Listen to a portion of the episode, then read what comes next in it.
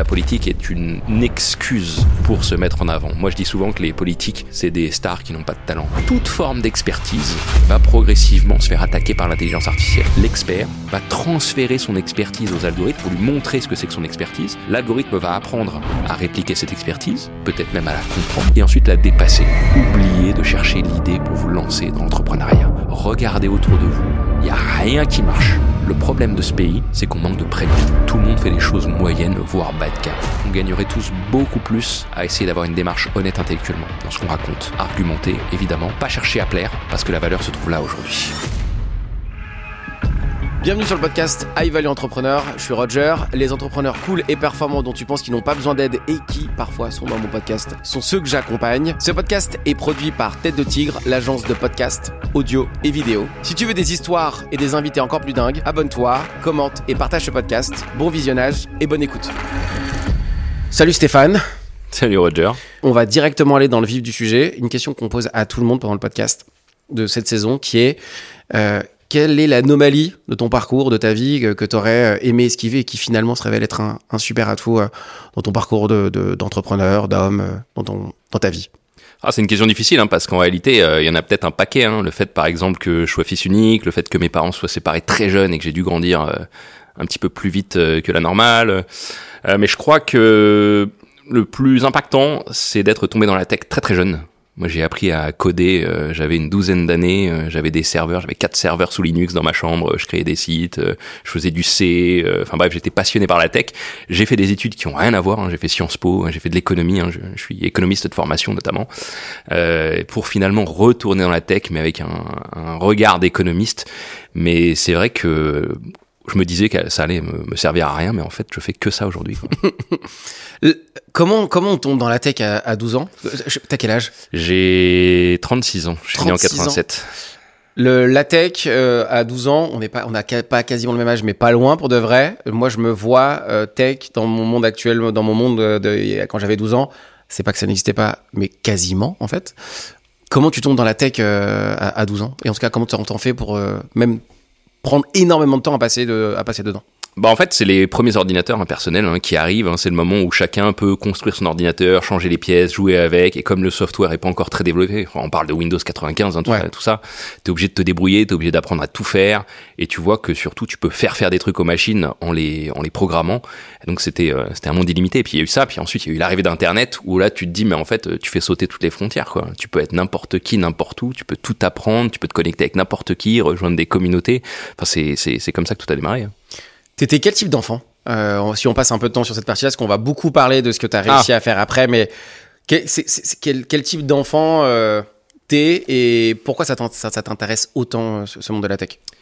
Alors en fait, j'ai commencé effectivement par la tech, mais c'est pas que ça. Je pense que le gros trait de ma personnalité, c'est que je suis obsédé par la connaissance. Enfin, vraiment, je, je crunch tous les sujets sans exception. Enfin, je, je, tout m'intéresse. Dès que je me mets dans un sujet, je peux euh, oublier tout ce qui est autour et, euh, et cruncher le sujet pendant euh, six mois et faire que ça. Et, et, et la beauté d'Internet, justement, c'est que ça te le permet aujourd'hui. Mais je crois que mon, mon trait de personnalité, c'est vraiment d'être obsessionnel avec la connaissance. J'ai commencé par la tech, ensuite je suis allé bon, sur la science plus générale, j'ai creusé la littérature, j'ai dévoré les, on pourra en parler, les, les romans de, de, Balzac notamment, que je considère d'ailleurs comme, comme mieux, comme, enfin, comme meilleur qu'une formation à HEC pour plein de raisons.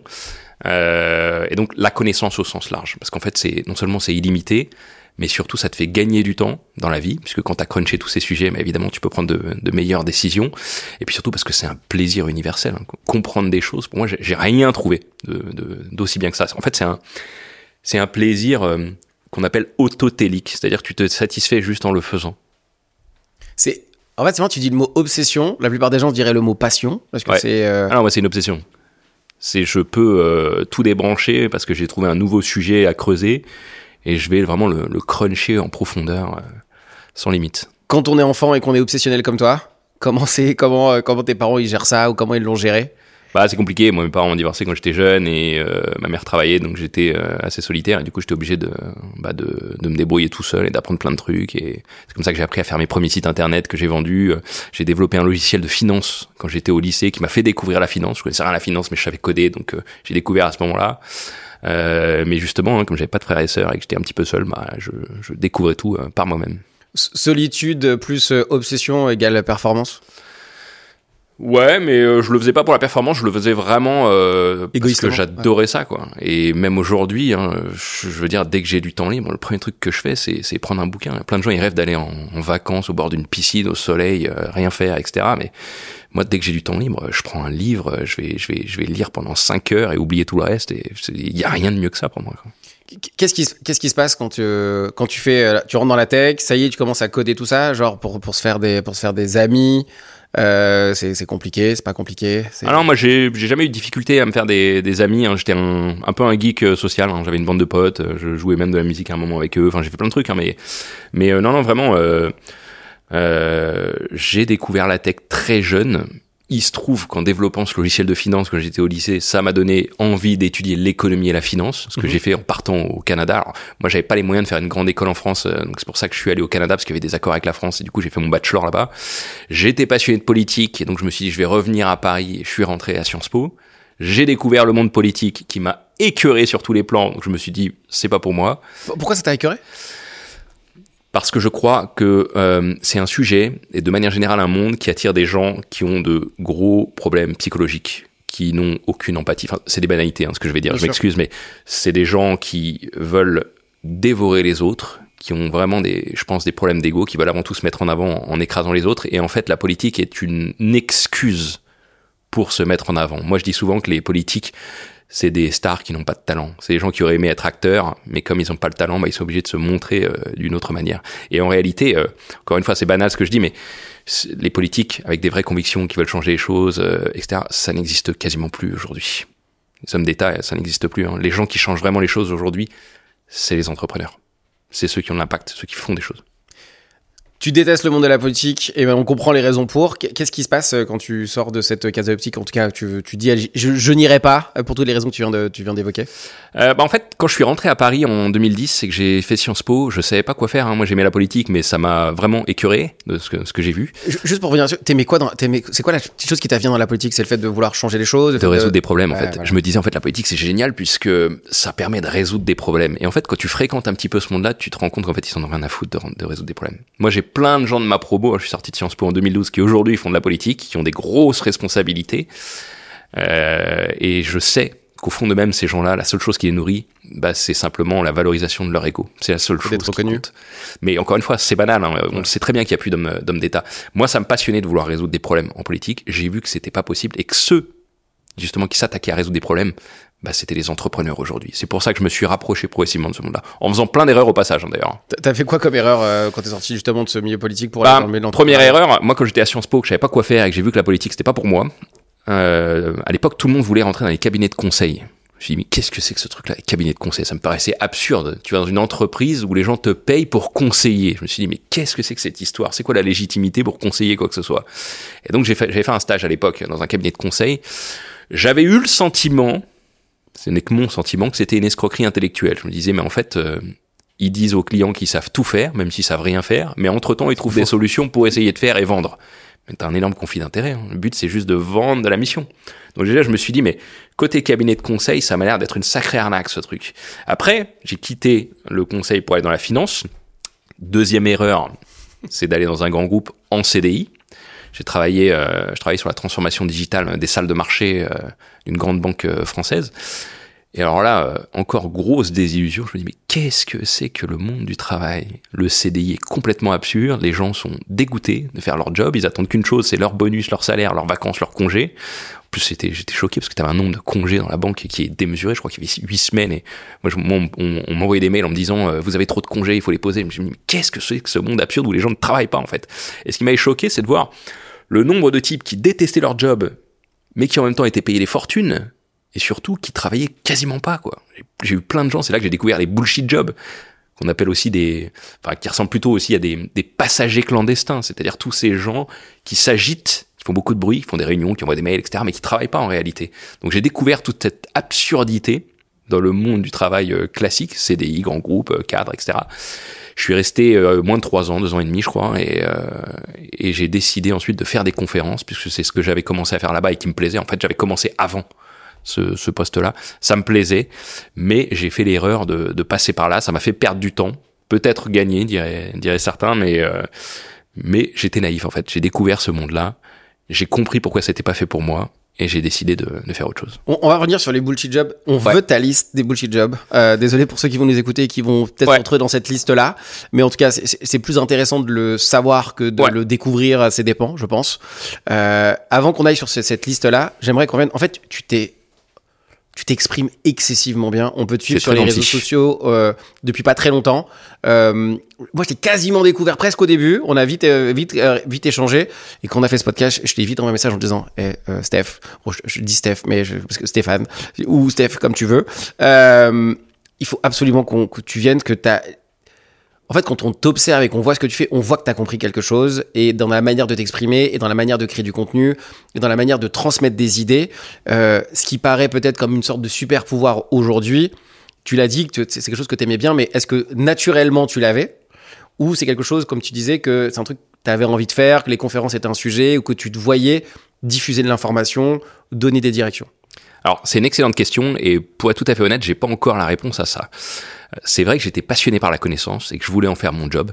C'est vrai que j'ai toujours adoré la prise de parole en public. Quand j'étais au Canada, ça m'arrivait pendant mes études de ne pas aller au cours, mais pour le travail final de groupe, je disais à mes équipes préparez toutes les données et puis je viens faire la présentation à la fin et puis on avait une super note parce que j'adorais ça et ça marchait super bien.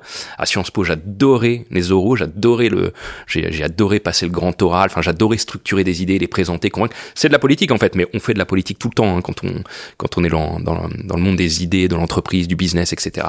Donc j'étais passionné par tous ces trucs-là. Maintenant, est-ce que c'est quelque chose qui se développe et qui s'apprend, notamment à convaincre en public? Bah ça, très honnêtement, j'ai pas la réponse. Tu sais, j'ai une petite anecdote. C'est quand j'étais à Sciences Po, j'avais fait un cours de, rhétorique et de prise de parole en public un jour, qui était donné par une, une grande professeure euh, assez connue, euh, qui enseignait notamment à Normal Sup, euh, le grec ancien, etc. Et on lui avait posé la question au premier jour de cours est-ce que ça s'apprend ou est-ce que c'est inné? Et elle nous avait répondu un truc du style je suis mal à l'aise pour vous répondre à cette question parce que j'enseigne ça depuis des années mais j'observe que mes meilleurs étudiants, c'est ceux qui avaient ça dès le départ. Hmm. Donc on peut évidemment, je pense, s'améliorer, mais des gens comme elle vous disent que c'est quelque chose qui est inné. L'inné et l'acquis, pour moi, c'est l'un des sujets les plus importants des prochaines années, surtout avec les découvertes qu'on fait en ce moment génétiques, qui sont immensément tabous, parce qu'on se rend compte qu'il y a beaucoup plus d'inné que d'acquis. Et ça, c'est très troublant. Bah, on a Laurent Alexandre, oui. Qui a un avis. Euh, je pense que pour pas dans la mare. Je, je, je, je pense que je l'inviterai euh, sur le podcast. Ah, mais vas-y, il autre, est génial. C'est l'un de mes meilleurs amis, Laurent. Je, je pense que je l'inviterai parce que il a un avis là-dessus. Oui. Euh, et en fait, en bossant notre. notre ouais. Forcément, on tombe sur Laurent Alexandre, que oui. tu le cites très souvent. Et euh, c'est le meilleur pour moi. Il a, il a euh, un avis excessivement tranché. Avant notre interview, on a bossé. Moi, j'ai, je, te jure, j'ai écouté tout ce que tu as dit. Laurent Alexandre, j'avais déjà une idée sur le sujet avec le fait de l'inné et l'acquis. Laurent Alexandre, il est, il est, euh, il est catégorique. Oui. C'est inné. Point barre. Oui. Euh, c'est toi, t'as quel avis là-dessus? Ben, je le rejoins de plus en plus parce que, alors déjà, faut savoir que Laurent Alexandre, ça fait presque dix ans que je le connais maintenant. C'est quelqu'un qui est extrêmement honnête intellectuellement. Il cherche la vérité. C'est vrai qu'il a une manière parfois de présenter les choses qui est un peu cash. Ouais. Ce qui est euh, ce qui est un peu un peu dommage parfois parce qu'il y a des gens qui n'écoutent pas le discours, parce qu'ils s'arrêtent juste à la personne en disant il me fait peur, il me fait peur. Moi je, je dis aux gens quand je les crois, je dis non non, écoutez les arguments. Arrêtez avec le, la personne, l'autorité, le statut. On s'en fiche parce qu'il y a des gens qui disent ouais il est chirurgien et entrepreneur, euh, il est pas légitime. Non non, Laurent est très légitime. Il a travaillé ses sujets, il a des arguments, il lit les papiers scientifiques. Quand il se plante, il le dit mais surtout, c'est la vérité qui l'intéresse. Moi, j'ai la même démarche, donc c'est pour ça que je me suis rapproché de lui. Et, et c'est vrai que c'est perturbant quand on le rencontre la première fois parce que il est d'une intelligence vraiment hors du commun. C'est-à-dire que vous abordez un sujet avec lui qu'il connaît pas, vous avez à peine commencé à argumenter qu'il a fait la conclusion, mais surtout, il a fait la conclusion de la conclusion et il a même les conséquences de la conclusion. Il va beaucoup plus loin dans l'analyse. Et ça, bah, c'est une richesse intellectuelle hors du commun. Et donc, Laurent, sur la génétique et dans le camp de ceux qui pensent que l'inné est beaucoup plus important que l'acquis. Et pour ça, bah, il s'appuie évidemment sur toutes les études ouais. sérieuses qui sortent, notamment celle de Robert Plomine, hein, qui est. Mais il n'y a pas que Laurent Alexandre. Moi, j'ai plein d'amis euh, médecins ou chercheurs en biologie qui, qui me disent, mais oui, Plomine depuis des années euh, a écrit tout ça, le dit. Là où je crois que Laurent a raison, c'est évidemment de commencer à aborder ces sujets parce que ça va être un sujet, un sujet monstrueux dans les prochaines années parce que ça change tout Si on découvre que l'impact de la génétique est beaucoup plus fort que l'impact culturel, notamment au travers de l'éducation, bah en fait ça change tout. Et comment vous répondez politiquement à ça? En fait, il y a quatre réponses politiques possibles. Si on découvre par exemple que, ce que dit Plomine hein, dans son livre, que l'intelligence est majoritairement innée, génétique. Ben, si on découvre ça, vous avez quatre réponses politiques, selon que vous soyez de, si on fait tout le spectre de l'extrême droite à l'extrême gauche. Si vous êtes d'extrême droite, c'est le nazisme. C'est en gros ceux qui n'ont pas ces gènes, on s'en débarrasse. Ça, c'est le nazisme. Si vous êtes de droite libérale, ce sera peut-être une réponse du style, eh bien, dans ce cas-là, il y a un marché. On permet aux gens, si c'est possible, hein, si la technologie le permet, de modifier leurs gènes s'ils payent pour se mettre au niveau génétique correspondant, si jamais, encore une fois, l'intelligence est, est déterminée génétiquement. La gauche classique vous dirait un truc du style on va taxer ceux qui ont les moyens et puis proposer ou faire rembourser par la Sécu de euh, modifier les gènes de ceux qui sont pas au niveau pour les rendre au même niveau que tout le monde, parce que ça sert à rien d'aller à l'école, encore une fois, si tout le monde n'a pas le même niveau euh, d'un point de vue génétique. Et puis l'extrême gauche pourrait vous dire, euh, on interdit soit c'est les manipulations génétiques qui le permettent, ou on taxe davantage les gens qui ont des gènes qui leur permettent de mieux réussir dans la vie sur plein de critères, etc. Vous voyez que selon le spectre politique, on peut imaginer qu'il y aura des réponses très différentes. Ce qui est certain, c'est qu'il faut commencer à aborder ces sujets avec de la science, avec des gens qui se contredisent, qui s'opposent, qui apportent des données, des, des contre-arguments. Il faut pas l'occulter, c'est ce que je pense.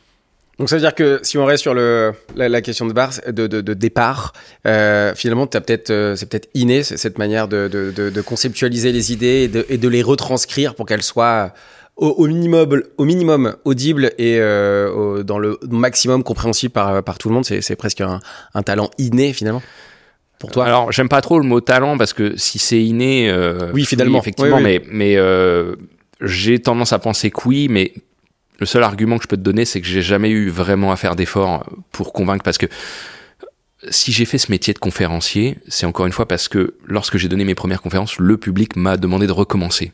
Au début, j'étais surpris, mais j'ai dit ok, pourquoi pas. Et en fait, bah, j'ai vu que j'avais un business model, tout simplement, et, et que c'était ça mon métier. Mais avant de faire ça, je faisais ça par passion le dimanche soir en dîner avec mes amis autour de la raclette. Je leur parlais des derniers sujets que j'avais euh, euh, dévorés dans des bouquins qui me passionnaient. J'essayais de les convaincre, de confronter, euh, etc. J'ai toujours adoré débattre. J'ai toujours adoré les, les arguments. J'ai des amis qui me font souvent changer d'avis sur des sujets quand ils m'apportent des données. Hein. Dès que j'ai de la data, évidemment, je, je corrige mon, mon, système de pensée. Mais j'ai toujours adoré faire ça, quoi. C'est devenu mon métier, mais c'était une passion au départ. Quoi. Tu sais, avant que tu viennes, je disais, je disais à ma team un truc. Je pense que soit la, soit la comparaison va va t'énerver sur la comparaison. Tu vas, ça va être intéressant de voir comment tu vas réagir. Mais je disais, je disais Stéphane, ce qui est cool, c'est que il parle excessivement bien, comme une personne que tout le monde connaît actuellement, qui s'appelle Oussama Hamar. Oui. Euh, Moi, je l'ai découvert pendant le Covid. Et en fait, vous avez, je pense que vous avez un, au moins un point commun. Oui. Qui est l'art de euh, transformer ce qu'il y a dans vos têtes et la captation de data que vous avez en quelque chose qui est consommable, qui donne l'illusion qu'on, en tout cas qui donne l'illusion, qui apporte la, la, la perception que c'est euh, utilisable et qui en plus de ça, quand on vous écoute à la fin, l'impression d'être vachement plus intelligent euh, pour de vrai même si euh, les informations derrière elles sont euh, elles sont elles, elles, elles valent ce qu'elles valent oui. Euh, vous avez un talent là-dessus et c'est bon j'ai donné cette comparaison c'est en tout cas sur ce sur ce talent en tout cas sur cette manière de faire vous avez une énorme similitude sur le monde des idées. Qu'est-ce oui. que qu'est-ce que tu as envie de dire quand je te dis ça? Alors, euh, moi, je l'ai découvert pendant le Covid. Hein, Oussama Hamar, on m'a envoyé des, des, vidéos de lui que j'ai regardé. Euh, alors, sur ce qu'il racontait, j'étais pas, euh, j'étais pas en désaccord évidemment parce que tout ce qu'il racontait, moi que j'avais écouté, c'était les idées d'un type qui s'appelle Paul Graham qui a lancé le Y Combinator aux États-Unis, ouais. un incubateur à startup. Et, et Oussama Hamar, en fait, il a diffusé largement ces idées-là. Et forcément que je suis en accord avec ça puisque c'est le monde des startups, c'est le monde de l'entrepreneuriat, c'est le monde de la disruption qui était le, le thème de mon bouquin. C'est ce qui se fait aux US hein, depuis euh, Steve Jobs et même bien avant. Euh, le point commun qu'on a avec Oussama Hamar, mais pas que, avec tous les conférenciers de manière générale, c'est notre capacité, alors ça a déjà été dit partout, hein, à hypnotiser entre guillemets un public, mais pour une raison proprement euh, biologique qui a été découverte hein, il n'y a pas longtemps, c'est que lorsque vous êtes passionné par un sujet et que vous l'évoquez, on a découvert qu'en fait, vous synchronisez le cerveau des gens en face de vous sur le vôtre. Donc quand vous prenez du plaisir, vous activez les mêmes zones dans le cerveau de la personne en face que les vôtres lorsque vous prenez du plaisir. Et donc, lorsque mmh. vous suivez un raisonnement, un fil rouge, qu'il est cohérent, qui s'enchaîne, qu'il est structuré, et qu'en plus ça vous fait du bien d'expliquer ça, que vous, vous y prenez du plaisir, le, les cerveaux en face se synchronisent, s'adaptent et vous suivent. Non seulement ils suivent votre raisonnement, s'il est bien construit. Et en plus de ça, ils prennent du plaisir au passage. Ça, j'ai observé ça chez tous les conférenciers. Les bons politiques font ça aussi. Les, les grands orateurs sont capables de faire ça. Mais c'est vrai qu'Oussama Hamar, les deux, trois fois où j'ai écouté, il a une capacité assez innée à faire ça, je trouve. C'est les, alors ce qu'on appelle vulgairement euh, les, neuro, euh, les, neuro, les neurones miroirs. Alors je sais pas si c'est neurones miroirs. Moi, le seul, les seuls papiers que j'ai lus là-dessus qui m'ont alerté sur ce phénomène, c'est la synchronicité cérébrale. Ouais. C'est ce qui fait aussi que euh, dans un one-man show, tout le, tout le public va se mettre à rire au même moment. C'est parce Mm. que c'est les mêmes zones du cerveau qui s'activent euh, vraiment euh, de manière séquentielle. Quoi. On a, forcément, on parle d'intelligence. Euh, J'étais obligé d'aller sur le sujet et de, dessus de, de, de Oussama Hamar parce que vraiment, pour le coup, il y a une énorme différence sur plein de sujets, mais il y en a une qui était hyper intéressante et que pour le coup, euh, là-dessus, euh, je, je- moi, je l'ai vu rapidement et je trouve ça hyper intéressant qu'on en parle. Et ça se trouve, tu m'aurais dit des trucs, de, des, des dingueries en plus, donc c'est pas le cas, donc très bien. Euh, on parle d'intelligence, forcément, on va aller sur un sujet euh, qui est euh, ton sujet de prédilection, en tout cas actuellement.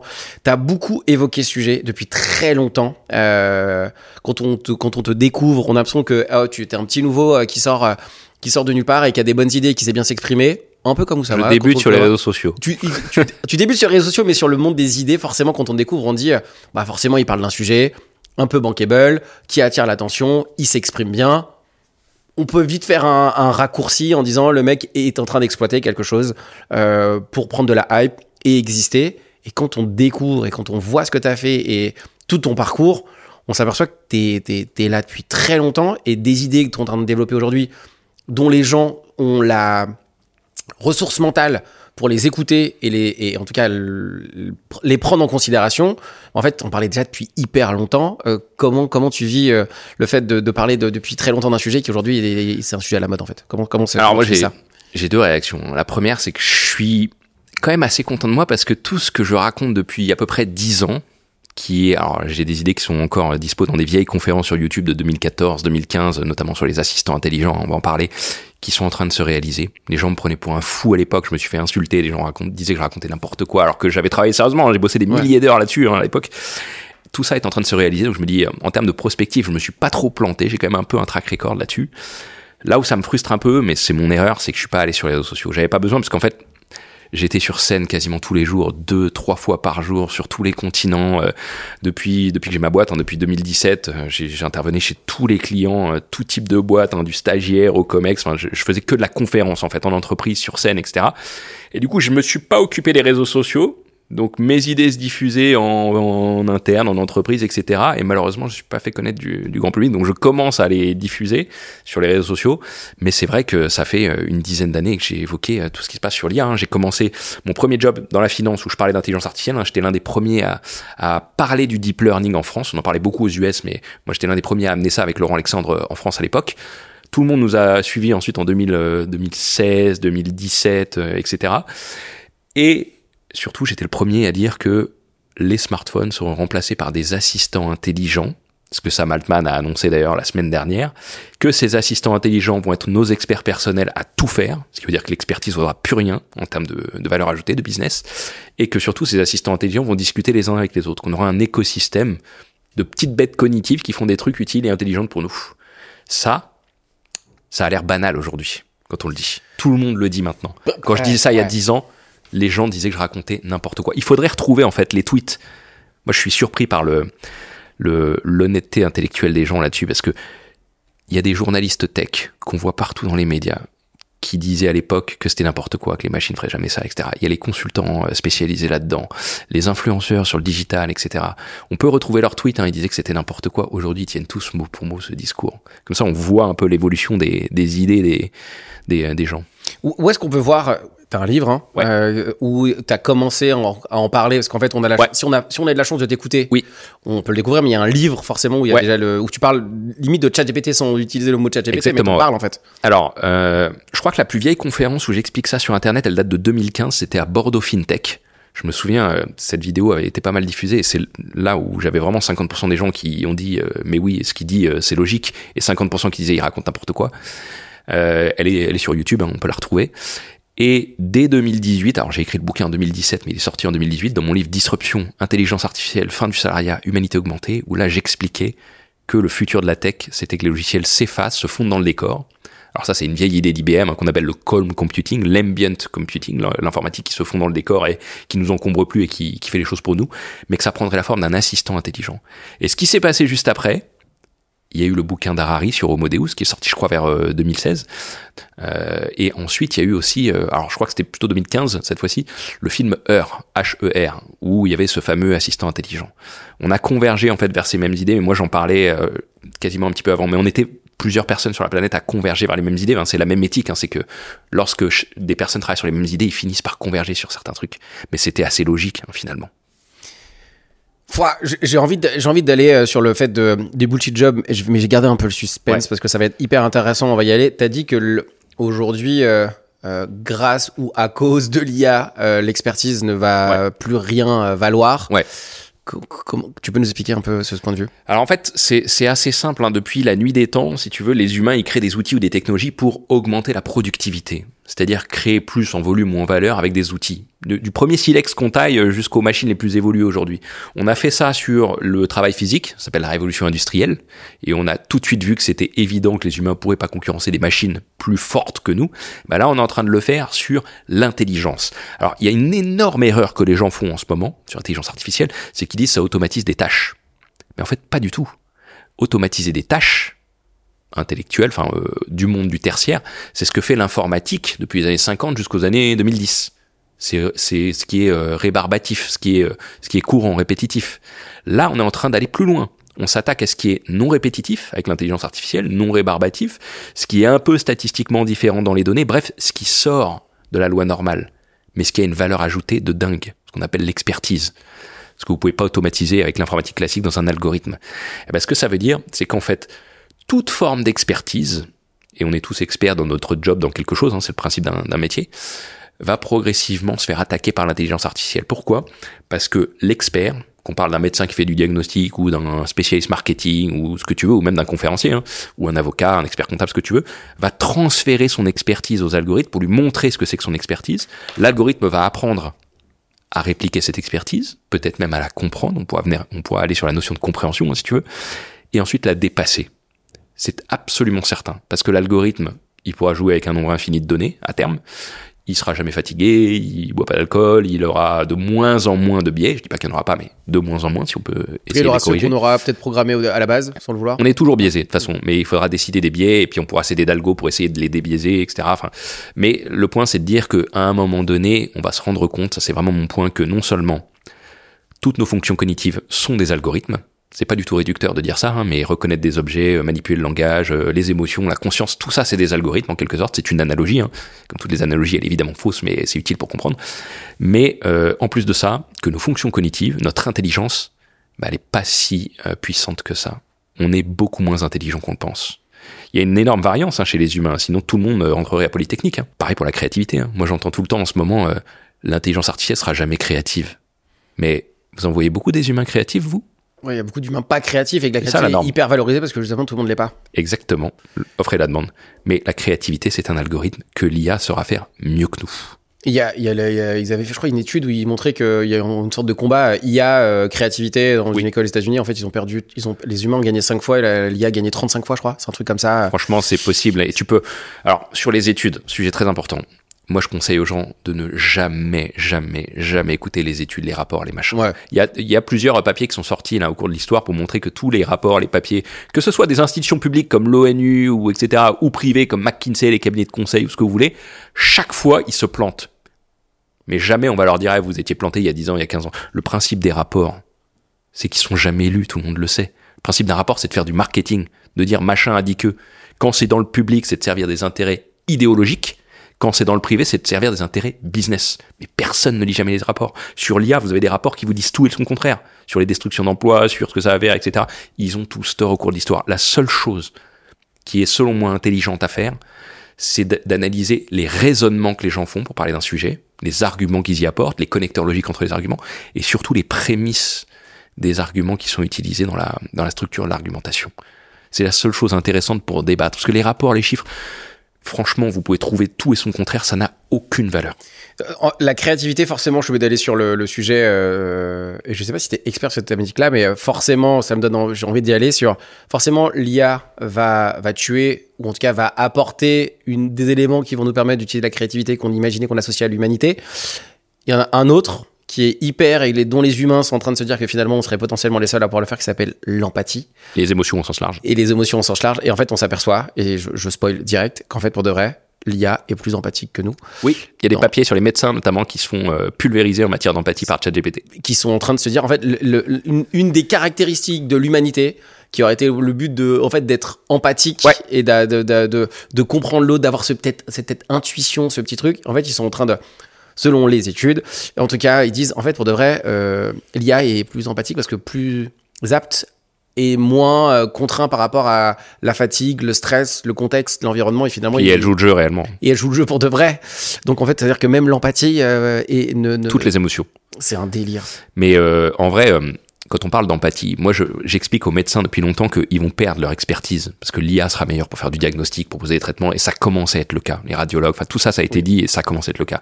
Et je disais aux médecins, mais il vous restera la relation empathique avec le patient qui est très importante. Et je pensais que c'était vraiment important.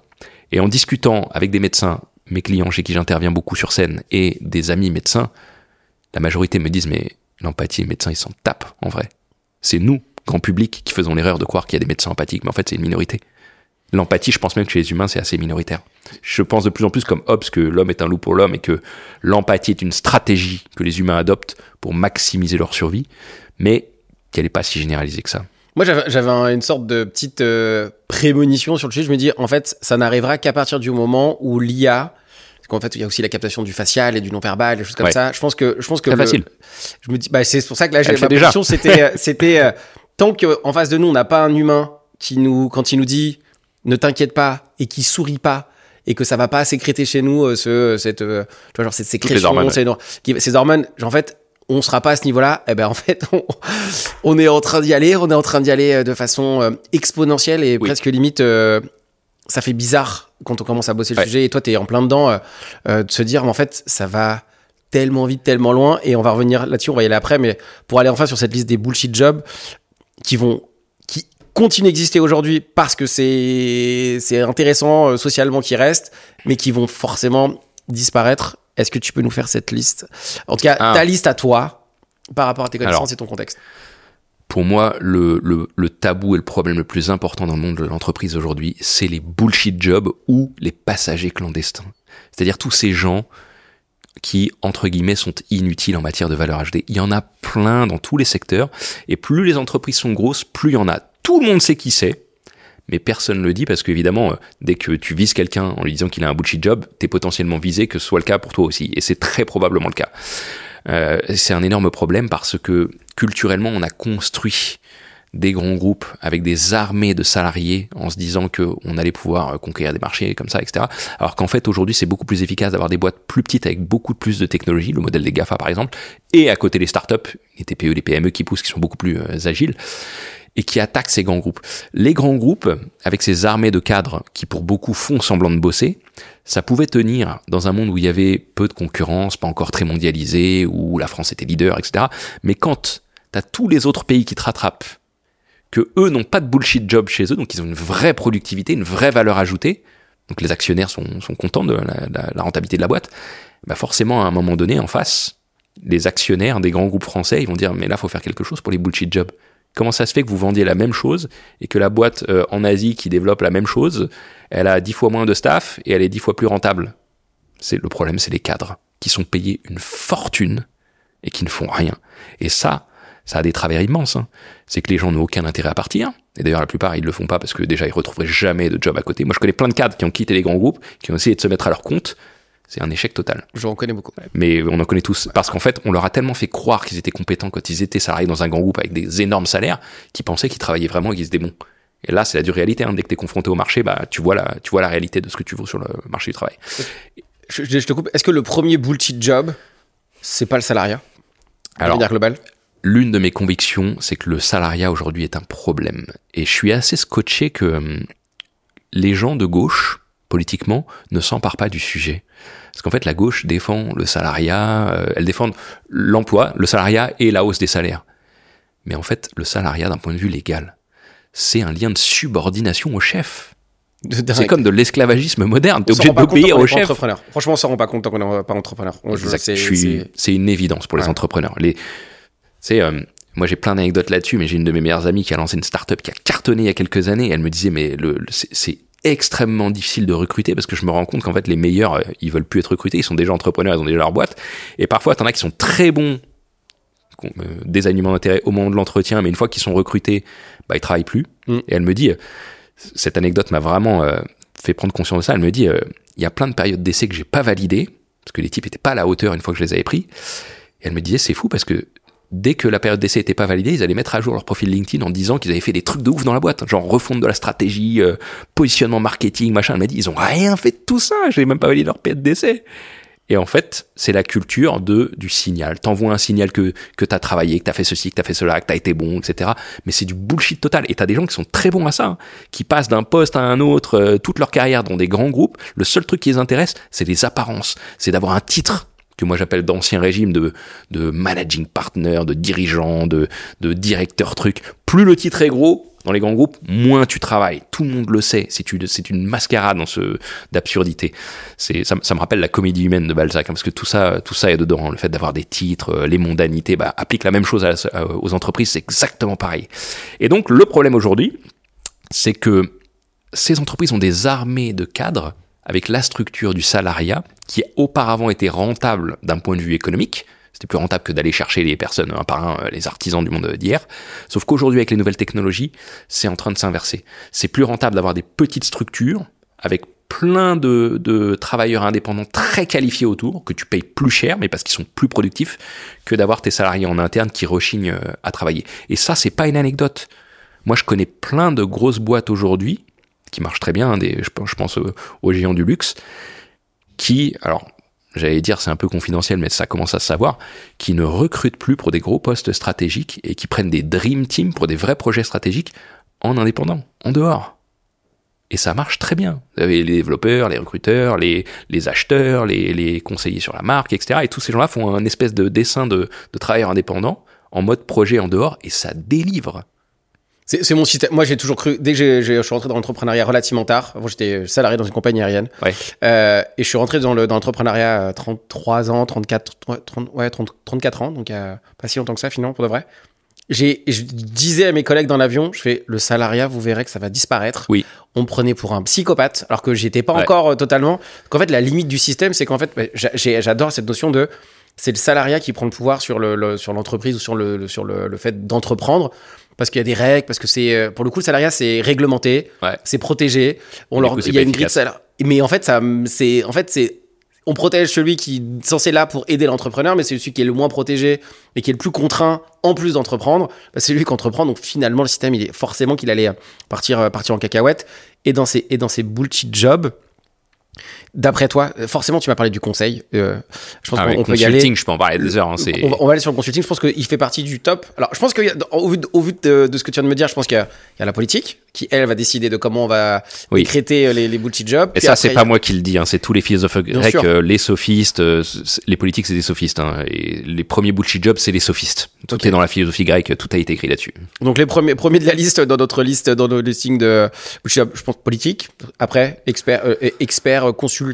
Alors ouais, le consulting, si tu veux, euh, moi j'ai un, en fait j'ai fait ce job de conférencier parce que mon, mon, idée de départ c'était de dire, je vais essayer de disrupter, alors désolé ce mot est un peu de galvaudé maintenant, je sais bien, mais de disrupter le consulting. Pourquoi? Comme je le disais, le consulting, déjà, il y a un problème de légitimité et de compétence. Les gens les plus compétents aujourd'hui, contrairement à ces 20 dernières années, ne vont plus dans les cabinets de conseil ils vont dans la tech, ils montent des boîtes, ils sont entrepreneurs à leur compte, mais les meilleurs dans le monde d'hier, ils allaient dans les banques d'investissement et le consulting. C'était prestigieux d'être consultant chez McKinsey, chez C'est plus du tout le cas aujourd'hui. Sauf que ils ont un storytelling qu'ils essaient de mettre dans le cerveau des gens pour faire croire que ces gens-là sont légitimes, compétents, utiles, tout ce que vous voulez, mais ils ont jamais inventé quoi que ce soit. Les consultants, c'est des gens qui optimisent le passé pour optimiser les process, réduire des coûts, etc. Mais ils ont jamais innové ils prennent aucun risque. Pour innover, il faut désobéir intellectuellement. C'est l'inverse, les, les, mm. consultants.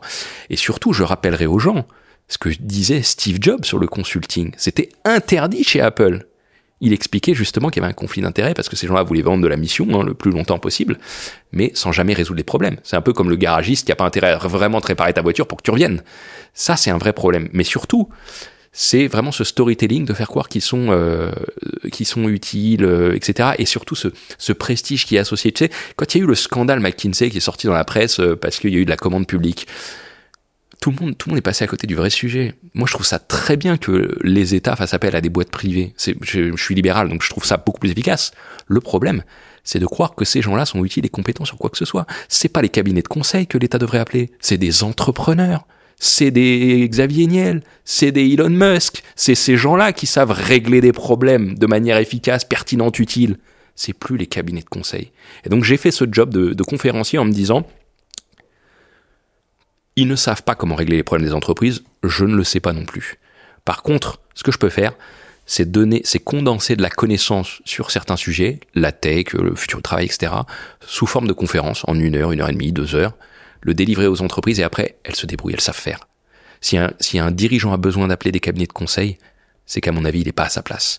Et surtout, en vérité, il y a un truc qu'on dit jamais, c'est que le conseil, en réalité, ça existe quasiment plus. Les cabinets de conseil, ils vendent très très peu de conseils. C'est peut-être 5% de leur mission. Enfin, je connais pas les chiffres, mais très très peu. Ce qu'ils vendent, c'est souvent du transfert de responsabilité. C'est-à-dire qu'ils vont faire un rapport ou que sais-je. Comme ça, le patron peut dire, le cabinet de conseil a dit, donc il faut prendre cette décision. Il se décharge de sa responsabilité. Moi, je serais les actionnaires, je serais pas très content déjà qu'un patron fasse ça. Et deuxièmement, ce qu'ils font, c'est du portage salarial. Ça rejoint le salariat, c'est que les salariés sont tellement désengagés dans les boîtes ils foutent rien, entre guillemets. Que le seul moyen d'avoir des gens qui bossent vraiment, alors ils avaient trouvé une astuce hein, dans les boîtes, ils appelaient ça intrapreneur, hein, les, les, chefs de projet qui faisaient vraiment le travail. Bah maintenant ils ont une autre astuce, c'est d'employer des consultants qui viennent faire des missions. Mais en fait c'est juste des salariés externalisés qui viennent vraiment bosser quoi. Mais je pense. C'est dingue. En fait cette punchline elle est ouf.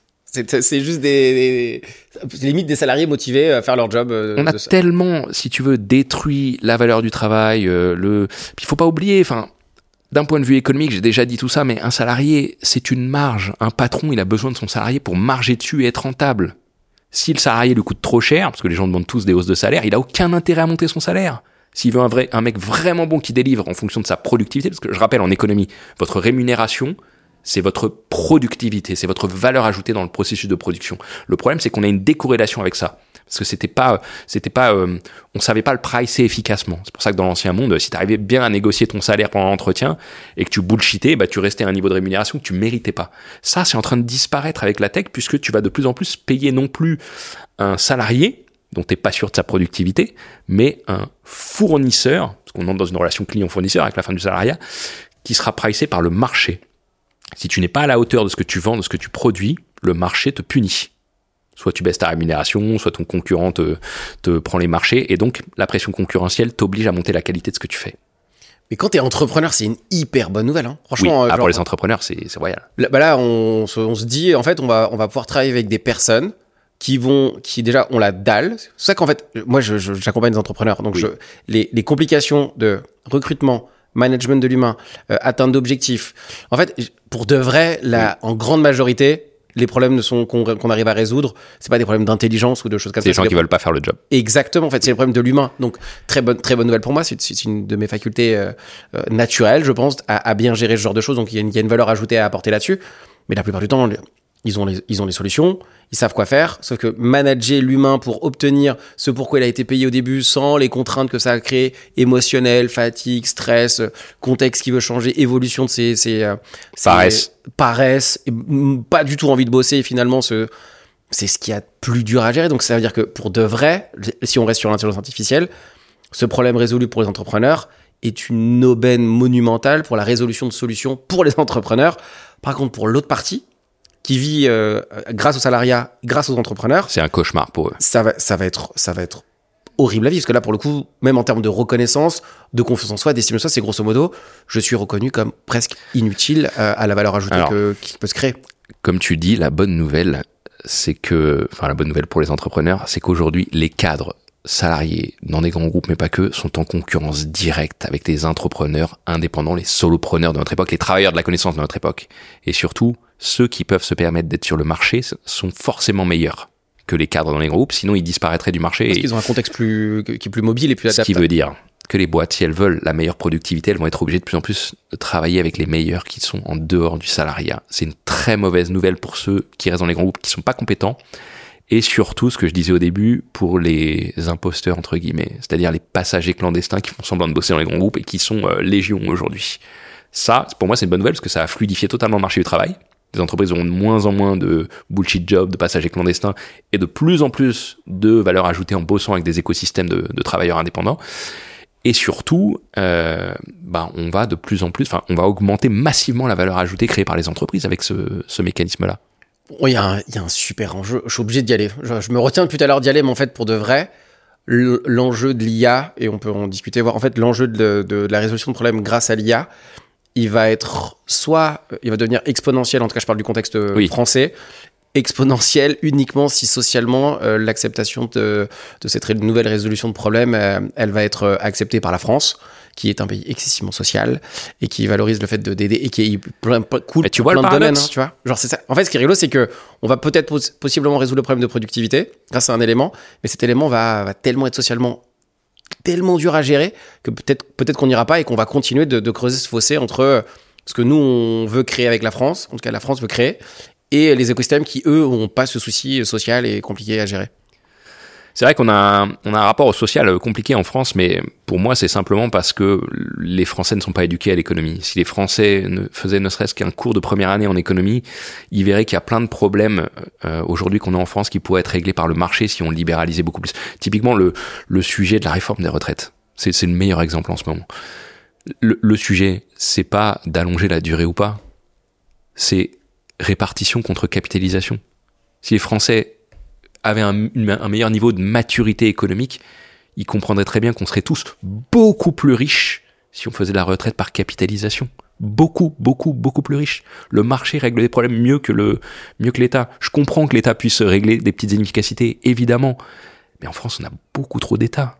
Et le problème, c'est que les gens ne le savent pas, ils sont persuadés. On attend tellement tout de l'État, que forcément, bah, pour des raisons politiques et de, de paix sociale, bah, l'État donne, donne, donne, mais au, bout d'un moment, il peut plus. Et surtout, on s'est appauvri, et on a aujourd'hui un système qui est extrêmement cher en matière de, de, bah, de cotisation, d'impôts, etc., qui normalement doit financer beaucoup de services publics de qualité, puisqu'on paye très cher en pourcentage du, de la richesse nationale du PIB, et qui sont de mauvaise qualité il n'y a plus rien qui marche. Hein, je, désolé pour cette banalité, mais on paye très cher et on n'a rien en face. Tu mets tes enfants dans l'école publique, c'est limite si c'est pas un danger pour leur cerveau aujourd'hui. Tu, tu as besoin de te faire soigner. On a vu qu'on n'était plus du tout le meilleur système euh, de santé euh, au monde, de très loin. très loin. Euh, même si on a d'excellents médecins, hein, mais c'est ce qui est dommage, c'est-à-dire que c'est une question d'organisation. Tu payes pour de la sécurité, ben, on l'a pas partout, je suis désolé. Tu, on finance un système judiciaire, c'est un enfer le système judiciaire. Ça met des années, c'est extrêmement complexe, c'est pas efficace. Ouais, et tu peux répercuter, enfin tu peux, tu peux faire cette analyse pour tous les services publics. C'est qu'il y a un problème. Peut-être qu'on essaie hein, de libéraliser un petit peu tout ça. Alors moi, encore une fois, je, je fais pas de politique, mais tout ça, ça découle du fait que on manque d'éducation sur ces sujets. Et moins on aura d'éducation sur ces sujets, plus ça va empirer. Partons du sujet, partons du principe que ça a résolu les problématiques euh, euh, justement de temps de timing, euh, de, de, temps de résolution des problématiques, la chirurgie, l'analyse des données pour faire des choses. Bon, imaginons qu'on a réussi à faire ça. La France a réussi à le faire, particulièrement la France. Forcément, en tant que salarié qui est en train d'écouter ce qu'on est en train de te dire maintenant, grosso modo, ça veut dire que je suis en danger. Ça dépend lesquels. Lesquels sont pas en danger, tiens Bah comme je le disais, ceux qui sont en danger, c'est ceux qui sont pas compétents et ceux qui font semblant de bosser. Il y en a beaucoup. Ils nous ceux... pas. Ils nous ouais, bah, je, je, je, me doute. ou alors, euh, ou alors leurs amis vont leur envoyer des extraits en leur disant euh, tiens c'est toi ou tiens c'est ton boss. Ouais. Euh, on connaît tous des gens qui font semblant de bosser. C'est pas que la légende du fonctionnariat. les grandes boîtes, ça s'apparente à du fonctionnariat et, et, pas que dans la caricature. ces gens-là sont vraiment en danger. Par contre, les salariés qui sont compétents, qui aiment leur job, mais qui se sentent pas reconnus dans l'entreprise, eux, faut les pousser à sortir, faut leur dire que le marché les attend. Le marché récompense les gens qui jouent le jeu. Le marché récompense les gens qui sont compétents, qui se forment, qui délivrent de la qualité pour leurs clients. Moi, si tu veux, je suis frappé, et ça c'est un discours que j'entends, euh, on est tellement terrifié avec des jeunes, des plus vieux, des salariés qui sont dégoûtés de leur job, parce que toute la journée, quand je vais en entreprise, les salariés viennent me voir en off, ils sont tous dégoûtés. Ouais, je suis pas assez payé, mon boss est nul, euh, moi je, je, je bosse pour rien, tout le monde. mais les gens me disent j'ai envie de quitter le salariat mais j'ai peur et surtout j'ai pas d'idée. Bah, premièrement la peur. En fait, ils se trompent de peur. C'est que c'est plus risqué aujourd'hui d'être salarié que d'être entrepreneur. Pourquoi? Alors ça c'est l'argument de Nassim Nicolas Taleb. Il explique que en fait l'entrepreneur comme il est sur le marché, il est confronté à, à la demande tous les jours. Donc il sait s'adapter en un quart de seconde. C'est comme le chauffeur de taxi, tu vois, qui, qui sillonne les rues et s'il voit qu'à la fin de la journée, euh, il a il a pas fait assez de chiffre d'affaires, bah, il va peut-être bosser une heure de plus et hop, c'est réglé. Il s'est adapté tout de suite aux conditions de marché. Ou si dans l'endroit où il est, il n'y a pas assez de demande, il va peut-être changer de demande. Il s'est adapté tout de suite. Tandis que le salarié qui est dans son job, qui voit pas le, euh, les fluctuations de marché, parce que c'est l'entreprise qui porte le risque sur son carnet de commande, bah, lui, il est en danger parce que il est payé tous les mois, tranquille. Mais le jour où il est obsolète, parce qu'il n'aura pas été formé, euh, il ne sera pas adapté, etc., ça va être très compliqué pour lui. Donc premièrement, c'est plus risqué aujourd'hui d'être salarié dans un grand groupe que d'être entrepreneur, solopreneur, de travailleur à son compte. Sauf si vous bossez pour une boîte qui a un monopole mondial et que vous êtes une star dans ce domaine. Exemple que je donne tout le temps, mais pour que les gens comprennent, si vous êtes une star de l'intelligence artificielle, alors il est peut-être plus rentable et intéressant pour tout le monde que vous soyez salarié chez un GAFA, parce qu'il va vous surpayer par rapport au marché et parce que vous allez surdélivrer là-bas et qui vont vous donner les, les, le, le, la capacité de jouer avec ça. Premièrement, sur le risque. Et deuxièmement, les gens me disent tout le temps, ou même souvent les jeunes, j'ai pas d'idée pour mettre à mon compte, lancer un business. Ça, c'est une idée reçue. Oubliez, je dis aux gens, oubliez de chercher l'idée pour vous lancer dans l'entrepreneuriat.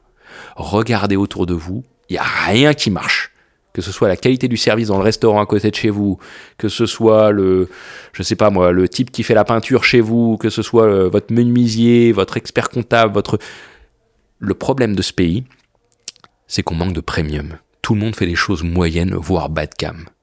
Celui qui va se lancer sur un marché, peu importe ce qu'il fait, j'ai donné euh, plein d'exemples avant, et qui, qui le fait bien, en faisant du premium, de la qualité, il a un marché et il pourra vendre plus cher. J'ai pris l'exemple des experts comptables, c'est le meilleur exemple. Moi, j'ai viré mon premier exemple, mon premier expert comptable parce qu'il était nul. Il répondait à mes questions, mais il n'en faisait pas plus. Expert comptable moyen. Là, moi, franchement, 90% des, experts comptables sont comme ça. Je sais pas, euh, parce que moi je travaille beaucoup avec eux, donc je suis biaisé et donc j'ai j'ai accès au petit cercle d'experts comptables euh, Rolls-Royce. Et donc moi j'ai changé pour un Rolls-Royce et c'est le jour et la nuit, je le paye plus cher. Et putain, le mec est vraiment bon quoi. Et là tu comprends vraiment ce que c'est que des problématiques d'experts, de, enfin de, de chefs d'entreprise. Je le voyais pas avant. Mais tu vois, c'est pas, c'est pareil quand tu vas dans un très bon restaurant, que tu as un service euh, comme en Asie, que euh, tu vois un menuisier passionné qui font bien, qui fait bien son job et qui veut pas juste délivrer le truc une fois qu'il t'a fait signer le devis. Il y a un marché pour les gens qui produisent de la qualité, peu importe ce que vous faites. Donc ce que je dis aux gens, vous n'avez pas l'idée, copier un truc où ça marche mal. Souvent, on dit en entrepreneuriat, résolvez un problème. En fait, le problème le plus simple, c'est monter la qualité de ce qui est. C'est, c'est, ce que fait le luxe, hein, c'est de faire du très très haut de gamme. Et eh ben, faites ça dans tous les secteurs. Je, je, je, ne peux qu'être d'accord sur ce sujet-là. Donc ça veut dire que pour les gens qui ne veulent pas faire ça, ou en tout cas qui veulent le faire, forcément on revient à, au titre de ton, de, de, ton livre. Je sais que disrupter, euh, c'est, c'est déposé, je crois. Donc on peut... Alors le mot disruption a été déposé par Jean-Marie Dru de TWA, je crois, dans les années 90, parce que euh, c'était. Alors moi je l'ai découvert après avoir écrit mon, mon, bouquin, mais on l'a, on a mis son copyright dedans, hein, parce que c'est le. Faut rendre à César ce qui est à César. C'était le premier à apporter ce concept euh, je crois, dans la publicité et la communication, dans une nouvelle manière de faire en renversant l'ordre des choses. Donc ça, c'était Jean-Marie Dru. Mais il y a aussi euh, Christensen, prof à Harvard, qui lui a, a théorisé l'innovation disruptive, qui est le fait, en gros, de casser la manière dont fonctionne un marché pour euh, rendre obsolète ce qui se faisait avant et en créer un tout nouveau passage. Moi, le, le, le concept de disruption que je développe dans mon livre, c'est celui de Christensen. C'est-à-dire que forcément, on va devoir se disrupter euh, ça devient. En fait, c'est simple. Soit, soit on est éliminé, soit on se disrupte soi-même. Si je, si je comprends bien, comment on arrive à se disrupter euh, C'est quoi Est-ce que toi, tu as, as un mécanisme ou il y a quelque chose qui va nous permettre aujourd'hui de se dire, bah, ouais. exemple, je suis, je suis comptable ou je suis un truc comme ça, il faut que je me disrupte. J'ai écouté euh, Roger et Steph. je, comment je fais pour me disrupter? Alors en fait, c'est un truc qui est assez assez courant euh, chez les entrepreneurs, notamment dans la Silicon Valley, c'est de se dire comment je peux tuer ce qui fait mon business ou ma valeur ajoutée, me rendre moi-même obsolète pour déplacer ma valeur sur autre chose. C'est simple, hein, tu prends ce qui te fait gagner de l'argent et tu dis bah demain ça c'est obsolète, comme Kodak qui peut plus imprimer ses photos et qui doit faire autre chose. Sur quoi je déplace ma valeur C'est très compliqué à faire. Alors vous avez des techniques, hein, il y a Peter Thiel dans son bouquin euh, Zero to One que tout le monde a lu, hein, qui explique que il faut voir ce que personne n'a vu et le voir avant tout le monde. Et pour ça, quand il voit des entrepreneurs, lui, il leur demande, alors j'ai plus la question exacte en tête du bouquin, mais c'est un truc du style, qu'est-ce que vous pensez être vrai que la plupart des autres, que la plupart des gens pensent être faux? Qu'est-ce que vous pensez être vrai que la plupart des gens pensent être faux? Penser contre tout le monde et avant tout le monde. Alors, c'est peut-être pas la citation exacte. Oui, mais dans, l'idée, en tout cas, là, dans la conception. voilà, je, elle- paraphrase, mais Ouais. dans l'idée, c'est ça. C'est extrêmement dur d'y d'y répondre. C'est vraiment un talent de visionnaire d'être capable de faire ça. Mais si vous y arrivez à répondre, à, si vous arrivez à répondre à cette question pour vous-même, pour votre boîte, vous avez votre business model de demain. La vérité, si on se parle franchement, c'est que la plupart des gens pourront jamais faire ça. Quoi. Bah, en fait, ça demande, de- en fait, ça demande plusieurs talents, dont un qui est l'observation euh, non biaisée euh, et qui, qui, qui va pas convaincre qu'en fait on est dans, le, dans la bonne situation. Ouais. c'est déjà hyper dur. Visionnaire. Et déjà de se dire, en fait, mon observation, faut qu'elle qu'elle qu'elle remette en cause ce que moi je juge étant de la valeur aujourd'hui et qui va potentiellement, euh, si j'arrive à, à- à la perception et à la conception et à la fin de l'idée que potentiellement ce que je fais c'est de la merde, en tout cas ça a pas de valeur, oh, genre le émotionnellement parlant, à vivre c'est hyper dur. Je pense qu'il y a très peu de gens effectivement qui sont capables de le faire. Ouais, parce que c'est tout ton système de pensée qui s'effondre, et toutes tes convictions sur le monde. Donc ça, c'est très dur à accepter en tant qu'humain, mais faut rappeler aux gens qu'on est tous dans le même bateau dans cette histoire, donc euh, il n'y a pas de raison qu'on n'essaye pas. Mais euh, de manière générale, je pense que seuls les gens qui ont ce talent, cette compétence d'être visionnaire euh, pourront y arriver. Ce que je conseille aux autres qui n'ont pas ce talent-là, je suis même pas sûr hein, d'en faire partie, hein, donc je m'inclus euh, dedans, euh, c'est de suivre des gens qu'ils estiment visionnaires et de devenir euh, indépendant, solopreneur, de travailler pour eux. Ils vont apprendre plein de choses et ce sera beaucoup plus valorisant que d'être dans un grand groupe avec des structures hiérarchiques euh, bullshit. Quoi. For- Forcément, je vais te poser la question, est-ce c'est quoi les visionnaires que toi tu suis et qui semblent être Bah, évidemment, euh, les mêmes que tout le monde. Hein, c'est Elon Musk, hein, c'était Steve Jobs, euh, c'est euh, en France des gens comme Xavier Niel. hein, je veux dire, c'est moi je suis fasciné parce que on suit des politiques qui doivent nous amener vers les prochaines années. On écoute, comme je disais, des cabinets de conseil. Mais ces gens-là, c'est pas eux qui savent. Les premiers visionnaires, toutes catégories confondues, c'est les auteurs de science-fiction. Ils ont tout écrit, tout est dedans. Tout ce que je dis dans mes conférences, on peut le retrouver plus ou moins chez un auteur Player One euh, au moment du Ah, mais pas que, euh, mais, mais même. Huxley, même Ouais. tout, tout est dedans, vraiment tout. Juste après, c'est les entrepreneurs visionnaires de génie comme Steve Jobs, comme Elon Musk, euh, comme Jack Dorsey, je le mets aussi dedans, enfin toute la bande, Sam Altman aujourd'hui, euh, en France des gens comme Xavier Niel, mais, mais pas que.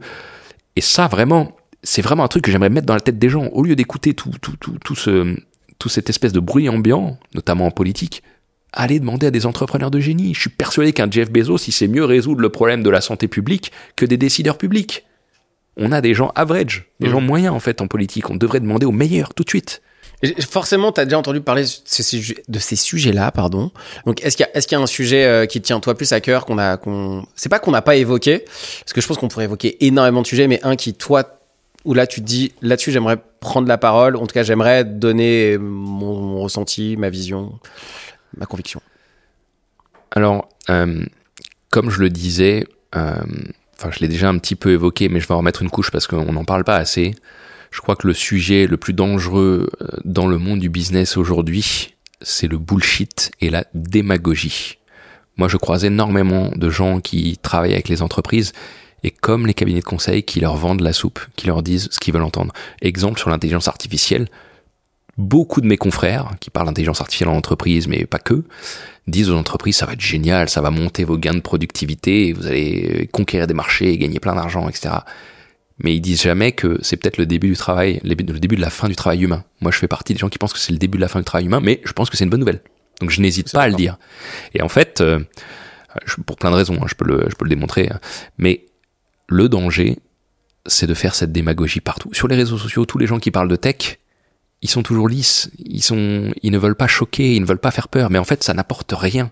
C'est des sujets qui sont traités de manière superficielle, démagogique, et donc qui rejoignent cette espèce de bullshit ambiant qui est un peu la règle en entreprise. Et le danger, c'est que cette manière de fonctionner, en fait, elle détruit de la valeur. Je pense qu'on serait, on gagnerait tous beaucoup plus à essayer d'avoir une démarche honnête intellectuellement dans ce qu'on raconte, argumenter, évidemment, à ne pas chercher à plaire, parce que la valeur se trouve là aujourd'hui. Je pense qu'on vit le début de la fin de l'ère du bullshit, de la démagogie euh, corporate, et que ceux qui auront cette démarche-là auront un temps d'avance et qu'on va les rejoindre. C'est mon pari en tout cas, je suis très critiqué là-dessus hein. Euh, quand je fais des posts, notamment sur les réseaux sociaux, euh, où je dis, je dis des trucs assez tranchés sur l'IA, mais argumentés, je vois que c'est très regardé, j'ai des grosses audiences, mais très peu de gens diffusent, like, etc. parce que ils ont peur. Bah, Ils ont remets- peur que les gens le voient, que, que leur employeur le voit, que euh, leurs clients euh, qui vont raconter l'inverse le soir euh, le voient. euh, c'est très dangereux. Mais je crois que c'est fini en fait. Cette En fait, bah, tu remets en cause. Moi, je suis totalement d'accord avec toi sur plein de sujets euh, dont- par rapport à ça. Et même avant qu'on- que je te connaisse, j'avais déjà ces idées, mais j'avais pas ce niveau d'expertise pour le coup euh, sur cette sur cette partie-là. Euh, forcément, en, en donnant ces idées, tu es en train de remettre en, en gros l'identité que les gens ont de leurs compétences, de ce pourquoi ils sont reconnus. En fait, là, on touche à un sujet qui est euh, grosso modo l'estime de soi, hein, genre de la représentation qu'on a de nous-mêmes par rapport à les compétences qui sont Ouais. reconnues par nous-mêmes et par Ouais. les autres. Donc forcément, là, on est en train de remettre en, en cause l'identité. euh, T'es en train de remettre en cause l'identité, une, autant une identité, une identité individuelle qu'une identité globale dans laquelle tout le monde se reconnaît comme étant compétent par rapport au code. Donc forcément, quand t'arrives en disant, eh les gars, c'est fini les mythos à partir de demain, euh, on va voir euh, qui travaille pour de vrai et on va savoir véritablement la valeur que vous allez avoir. Tout le monde est en mode, euh, c'est excessivement dur. C'est pour ça que moi j'adore ce sujet et que je suis hyper content de, de, C'est un bal hypocrite en fait, le monde de l'entreprise. c'est, c'est, c'est, c'est, c'est- c'est- je, je comprends la difficulté. Et même moi qui suis entrepreneur et qui, qui, qui à 90%, je pense, est d'accord avec toi, parce que je connais pas tout le reste, surtout, Ouais. je me dis, waouh, même pour entrepreneur, on se dit que le monde qui arrive, va falloir step up de malade. Parce qu'en fait, avant, la- d'être juste bon ne suffisait pas. Maintenant, dans un monde où le- Concentration des meilleurs. ce sera les meilleurs des meilleurs des meilleurs, Oui. on sera tous des Cristiano Ronaldo ou des Messi. En fait, il y a, il y a que eux qui vont exister, quoi. C'est de l'hyper concurrence en fait, le monde dans lequel on entre, notamment avec l'information qui circule très vite sur les réseaux sociaux. Tu vois tout de suite émerger euh, ceux qui sont différents, meilleurs, etc. C'est le cas des algorithmes sur YouTube, sur les réseaux sociaux, sur ce que tu veux. Et surtout, euh, tout est en concurrence aujourd'hui. hein. Les individus, les idées, la puissance des arguments, etc. Quand moi, dans le monde des conférenciers en entreprise, quand je vois les arguments bullshit qui sont utilisés sur l'intelligence artificielle sur les réseaux sociaux et que j'y réponds avec des arguments euh, forts qui contredisent, ils peuvent pas répondre parce qu'ils savent que c'est vers ce monde-là qu'on se qu'on se dirige. Mais si jamais ils vont vers mes arguments, ils perdent leurs clients.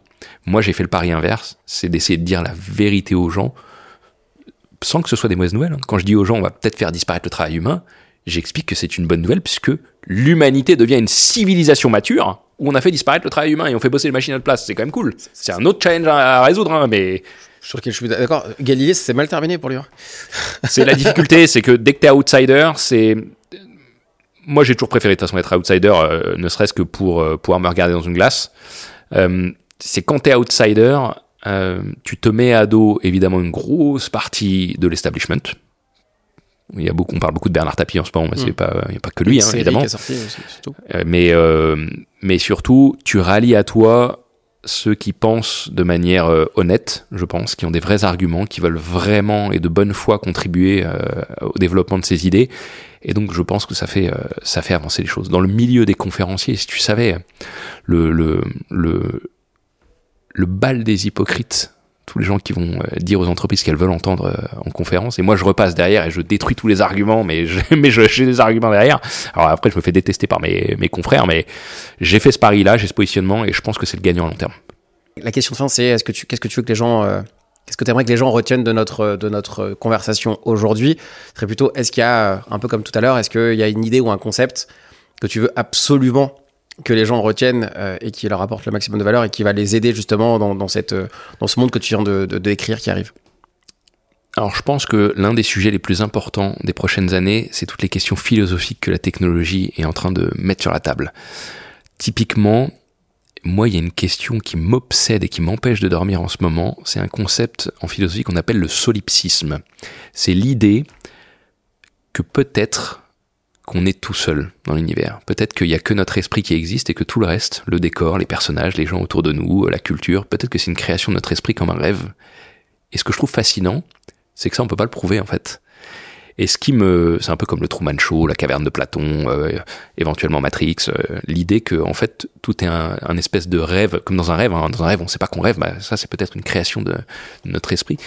Euh, c'est que les nouvelles technologies sont en train de nous obliger à poser ces questions-là puisqu'on est de plus en plus enfermé dans des technologies hyper stimulantes. hein. Tu peux penser à Instagram qui a que des photos euh, qualité exceptionnelle, Netflix qui a que des trucs à rebondissement exceptionnel. hein. C'est la norme. hein. Si t'es pas, si t'as pas ce niveau-là, tu n'existes pas. Tu peux penser aux jeux vidéo en ligne, à la pornographie en ligne. euh, bref, de l'hyper stimulation où le virtuel pour notre cerveau est meilleur que le réel. Quand je dis ça aux gens, il y a plein de gens qui sont pas d'accord, mais il suffit de voir les couples au restaurant en vacances pour voir que le virtuel est meilleur que le réel. Les gens préfèrent le smartphone parce que philosophiquement, on n'est jamais en interaction avec le monde en face de nous.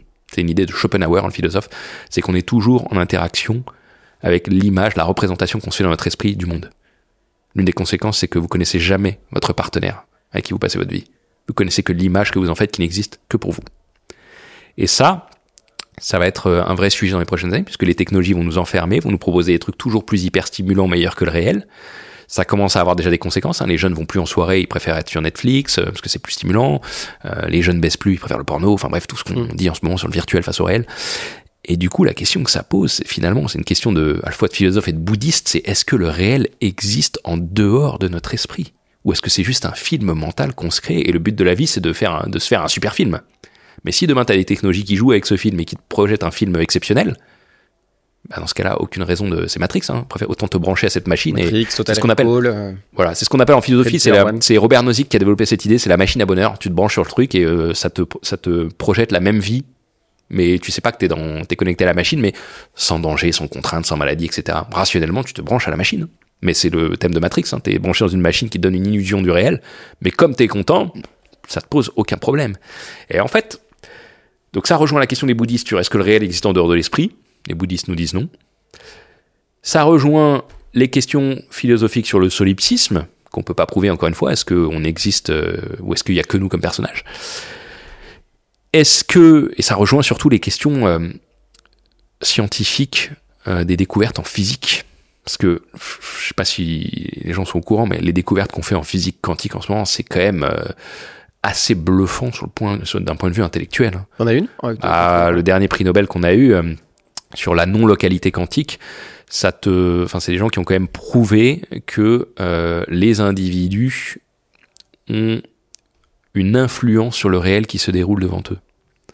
C'est-à-dire que en observant le réel autour de vous, vous, modifiez les propriétés des particules euh, autour de vous. C'est comme si le, le c'est comme un rendu 3D, comme Ouais. si le film se déroulait euh, selon vos yeux. Et du coup, la question que ça pose, alors je suis pas euh, physicien, donc euh, peut-être que je dis des grosses conneries, mais en tout cas, le débat mérite d'être posé. C'est c'est la question du réalisme en physique. C'est est-ce que le réel existe en dehors de notre esprit, ou est-ce que chacun et il y a des, des vraies euh, controverses. euh, Mais les débats disent, euh, disent qu'en fait, le, le réel n'existe pas. Genre, et en fait, les trucs, c'est le réel n'existe pas. Ils disent, euh, tout n'est que perception pour le cerveau et Ah oui. représentation pour la conscience. Oui, mais est-ce que c'est une représentation biaisée qu'on se fait du monde, mais qu'on est tous sur le même terrain de jeu, Ouais. la Terre, ou est-ce que euh, elle n'existe carrément pas hein, et que chacun est dans une réalité virtuelle en pensant que c'est ça le réel? Le, je- J'ouvre le débat, hein, je- Ouais. évidemment, je n'en sais rien, mais je crois de plus en plus que le réel, la nature de la réalité, est la question la plus importante des prochaines années. Et surtout, est-ce que le réel, le réalisme scientifique, est-ce que ça existe en dehors de notre esprit? Si le but de l'existence, comme le disent les bouddhistes, c'est juste de maximiser la qualité du film intérieur, à ce moment-là, c'est comme un jeu vidéo, puis il faut apprendre, euh, faut apprendre les règles. Hein, ce que disent les bouddhistes, hein, la méditation, entraînement de l'esprit. Si vous entraînez votre esprit et que c'est ça, le, le réel, bah, il suffit de jouer avec comme vous voulez. Mais je crois que c'est les questions les plus importantes des prochaines années. C'est pas de savoir comment vous allez mettre ChatGPT dans votre process, on s'en fout, ça va être automatisé. D'ailleurs, Mm. euh, vous n'avez même pas besoin, d'ailleurs, au passage, je le dis, ne payez pas de formation à l'intelligence artificielle ou à ChatGPT. Les IA vont s'auto-prompter. Le but de l'IA, c'est d'être à votre service. C'est pas à vous d'apprendre comment elle fonctionne et de vous casser la tête. Vous pouvez tout lui demander. Regardez, on prenait les cabinets de conseil. Il y a des gens qui vous disent, faut appeler un cabinet de conseil pour qu'ils nous disent où mettre de l'IA. Bah non, tu demandes à ChatGPT. Puis tu le questionnes jusqu'à ce qu'il te dise où il faut en mettre. T'as pas besoin de ton cabinet de conseil. On peut tout faire avec de l'IA et ça s'adapte à nous. Oubliez les formations, oubliez ces intervenants type cabinet de conseil. On entre dans une ère où la technologie est à notre service et va progressivement tout faire. Peut-être pas au même rythme, hein. je dis pas qu'il n'y a pas de challenge, mais on va régler plein de problèmes à une vitesse exponentielle. On retient en tout cas ce que t- ce que tu as dit, qu'il faut retenir dans un podcast ou euh, dans, dans, dans des phrases, c'est qu'il faut, euh, faut absolument pas écouter les conseils. C'est le euh, paradoxe. Hein. ne Conseil, n'écoutez pas les conseils. Exactement. Et, ne- et ne devenez jamais salarié. Si on devait retenir euh, ces deux choses, deux Ouais. choses, ce serait ça. Alors, ne devenez jamais salarié. C'est vraiment, ça, c'est la punchline de Fitoussi dans Thinkerview, là, que j'avais retweeté parce que j'ai trouvé ça génial. Mais tu sais, euh, ça, c'est vraiment une erreur des Français. hein. On se trompe sur ce que c'est que la réussite, le leadership, l'élite. Pour raconter une petite anecdote, il y a quelques années avant le Covid, je donnais une conférence à la remise de diplôme d'une grande école d'ingénieurs. Et juste avant moi, il y avait le doyen de l'école qui prenait la parole, qui faisait un discours et qui expliquait aux étudiants Qu'il les félicitait, bravo, vous êtes diplômé, vous êtes ingénieur, vous faites partie de l'élite de la nation. Je vous souhaite de réussir, de devenir leader, de rentrer dans un grand groupe, d'y faire carrière, de devenir manager, d'encadrer des gens. Ça m'a mis hors de moi. Je suis monté sur scène juste après, j'aurais dit, bah écoutez, moi je vous souhaite exactement l'inverse. Ne devenez jamais salarié. Ne rentrez jamais dans un grand groupe. Ces gens-là, ils vont vous sur, ils vont vous sous-payer pour que vous, pour pouvoir surpayer vos managers. Vous allez avoir une augmentation de, de salaire et une progression de carrière très très lente. N'oubliez pas que vous servez, quand vous êtes salarié dans un grand groupe, vous ne travaillez jamais pour le grand groupe. Vous travaillez pour la réussite de votre supérieur hiérarchique. Je leur ai dit, c'est pas ça le leadership. Le leadership, c'est de se mettre à votre compte, c'est de lancer des business et c'est d'avoir de l'impact. Les grands groupes, la règle dans les grands groupes, c'est le bullshit. Dans quel monde vous voulez jouer? Celui où vous faites des choses pour de vrai, et, cette génération a très bien compris, hein, ou celle où vous faites semblant, le bal des hypocrites, euh, Balzac, etc., euh, dans les grands groupes. Et ça, on a énormément de mal avec ce que c'est que la réussite, le leadership, l'élite, entre guillemets. Je prends un autre exemple. Le classement Choiseul qui sort tous les, tous les ans avec les leaders de demain. Quand on regarde le classement Choiseul, ce qui choque, c'est pas le manque de diversité sociale, comme on l'a dit souvent, hein, il y a ça évidemment, mais c'est pas ce qui choque le plus. Ce qui choque, c'est que la majorité des gens dans ce classement, qu'on appelle élite, c'est des gens qui ont des gros postes, avec des gros titres dans les grands groupes. Il y a très peu d'entrepreneurs. Vous avez des directeurs innovation. Mais tout le monde sait que dans un grand groupe, le directeur innovation, il fait rien. Il est là juste pour faire comprendre aux actionnaires, faire croire aux actionnaires qu'il se passe quelque chose c'est euh, le responsable grand compte machin, c'est le directeur euh, général qui a été placé parce qu'il a le bon diplôme, etc. Dans un grand groupe, pour réussir, la seule compétence qui compte, c'est la politique. C'est de faire croire aux autres que vous avez été compétent, que vous avez réussi, etc. Et le copinage, les réseaux vous, fait monter, vous font monter. C'est pas votre compétence, c'est pas le marché. Ça, les actionnaires ont encore beaucoup de mal à, comprendre tout ça. Ben, le classement Choiseul, c'est le meilleur exemple pour comprendre que la France n'a rien compris à ce que c'était que l'élite et le leadership. Les vrais élites de notre époque, ce sont les entrepreneurs. Il y en a dans ce classement Choiseul, mais ils sont minoritaires. Croire que les gens qui ont des grands postes et dont la compétence est le bullshit, avec la complicité des cabinets de conseil, hein, l'industrie du, du bullshit, c'est une énorme erreur à mon sens. Il faut, à mon sens, il faut redorer l'image de l'entrepreneur et essayer de pousser les gens à aller vers la prise de risque. Parce qu'en fait, c'est ça le sujet en France. C'est qu'on a un énorme problème avec la prise de risque. Je dis souvent que, en fait, l'élite en France, c'est des brillants trouillards. Ils ont des super diplômes. Ils parlent bien. Ils ont les codes sociaux, tous ceux qu'on retrouve notamment dans ce classement Choiseul. Mais ils prennent aucun risque. Ils n'inventent rien.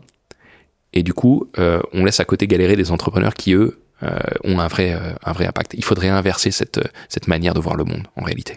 Bah, bonne nouvelle, le podcast il est totalement fait pour tout ce que tu viens de dire. Euh, on, on, va on va terminer là-dessus, comme ça on va on va lancer sur l'after podcast. Je te remercie infiniment euh, Merci pour, à toi. Euh, pour, euh, pour cet échange et tout ce qu'on a pu ce qu'on a pu dire. On part sur l'after sur l'after podcast pour parler peut-être de manière plus décontractée de d'autres sujets. Merci infiniment Stéphane pour Merci à toi. Podcast. Merci beaucoup. Merci d'avoir regardé cet épisode, j'espère qu'il t'a plu. Si tu as envie de passer de entrepreneur à high value entrepreneur, n'hésite pas à me contacter, les liens sont dans la description. On se retrouve la semaine prochaine pour un nouvel épisode. Merci et à très vite.